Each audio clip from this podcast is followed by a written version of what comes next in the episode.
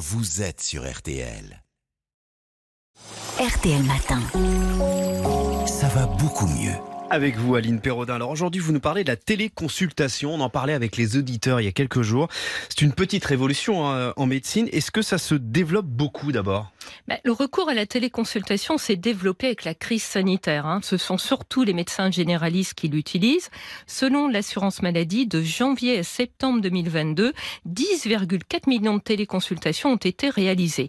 Même si elles représentent encore une faible part de l'activité médicale, hein, 3,7% de l'activité des généralistes, la téléconsultation semble bien se pérenniser. Et alors, quels sont les avantages de cette pratique?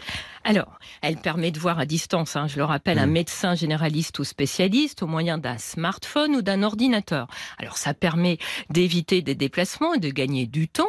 Cela peut être intéressant dans le cadre du suivi d'une maladie chronique, m'a souligné le docteur Jacques Lucas, président de l'Agence du numérique en santé, notamment en psychiatrie, hein, par exemple, en cas de troubles dépressifs où l'on peut alterner le distanciel et le présentiel.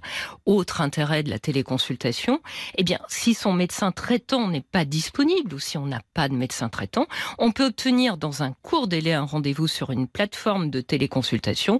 Dans certains cas, hein, ça permet d'éviter d'appeler le 15 ou d'aller aux urgences. Et puis, il y a quand même 6 millions de Français qui n'ont pas de médecin traitant. Donc, euh, pour beaucoup, c'est euh, parce qu'ils n'ont pas pu en trouver un qu'ils utilisent la télémédecine.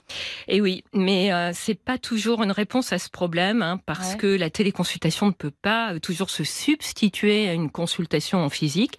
Et puis, selon une étude de l'adresse, ce sont les jeunes patients qui ont le plus recours à la téléconsultation, et plutôt les personnes qui vivent dans les grandes villes, et non pas dans les territoires Ouais. ruraux. Or, les trois quarts des Français ont, qui ont d'importantes difficultés à consulter un médecin généraliste, eh bien, vivent en zone rurale. En plus, hein, tout le monde n'a pas accès facilement à la téléconsultation, notamment les personnes âgées, souvent peu à l'aise avec la technologie. Vous êtes en train de dire que la téléconsultation ne peut pas tout régler. Exactement, Jérôme. Ça ne peut pas être la seule réponse face aux déserts médicaux. hein. Quand on ferme les urgences de nuit d'un hôpital, faute de personnel, et qu'à la place on met une cabine de téléconsultation en lot de consolation, comme on vient de le faire à Gien dans le Loiret, comment ne pas considérer la téléconsultation comme un pis-aller et un recul dans l'offre de soins? Bon, pour autant, y avait-il une autre solution? La technique, c'est sûr, ça ne peut pas remplacer l'humain, ça n'exonère pas de réfléchir à comment réorganiser les soins pour faire face aux problème de la démographie médicale et de sa répartition sur le territoire. Alors la téléconsultation, ça ne résout pas tout, c'est sûr. Il faut la voir comme un moyen supplémentaire qui complète l'offre de soins, c'est tout. hein. Et si on en a besoin, enfin, on n'a pas le choix de cette téléconsultation, est-ce qu'on est aussi bien soigné qu'en présentiel ou est-ce qu'on peut faire des diagnostics à distance? Eh bien oui, avec un interrogatoire bien mené. hein. En revanche, un interrogatoire ne va pas suffire dans toutes les situations cliniques. hein. Par exemple, un médecin à distance qui ne peut pas palper le ventre ne pourra pas déterminer la cause de douleur abdominale.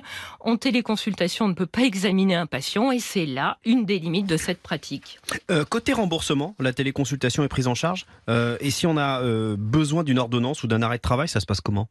Eh bien oui, hein, la téléconsultation, elle est remboursée à 70%, comme une consultation classique en physique, si on respecte hein, le parcours de soins. Les ordonnances et les arrêts de travail sont envoyés via une messagerie euh, sécurisée. Bon, il y a eu un débat hein, sur les arrêts de travail donnés via les plateformes de téléconsultation, mais comme me l'a dit le docteur Jacques Lucas, ce que l'on a qualifié de dérive peut aussi se produire dans les consultations en présence du patient.